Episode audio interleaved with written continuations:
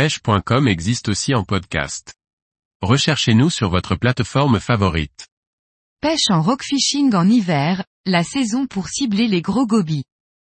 Par Antonin Perrotte Duclos. L'hiver est sûrement la saison la plus difficile pour les pêcheurs en mer au leurre. La pratique du rock fishing est un bon moyen de s'occuper, notamment la pêche de gros gobies, très agressif en cette saison hivernale. Lorsque les eaux sont froides, les gobies à grosse tête se regroupent dans des zones très peu profondes, parfois dans moins de 10 cm de profondeur. La fin de l'hiver est synonyme de reproduction pour ces poissons, elle commence généralement entre février et avril.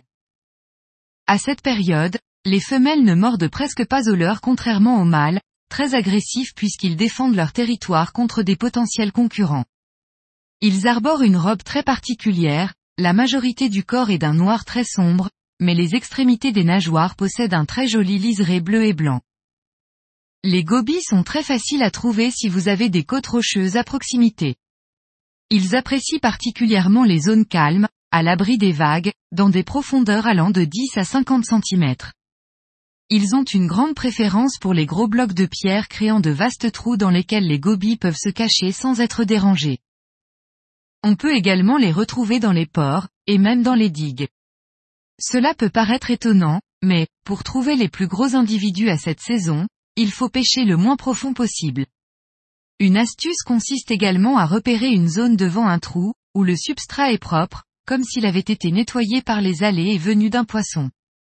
Ces petits détails sont souvent des indicateurs de la présence d'un bel individu. L'agressivité de ces poissons en fait une espèce très ludique à rechercher.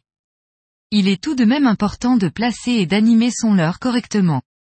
Pour ce faire, l'idéal est de placer le leurre le plus près possible de l'entrée du trou qui peut potentiellement contenir un joli poisson.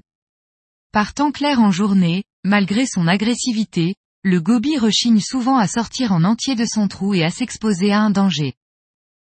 Il est donc nécessaire de lui faciliter le travail et d'animer dans une zone ne dépassant pas 10 cm de distance avec sa cache.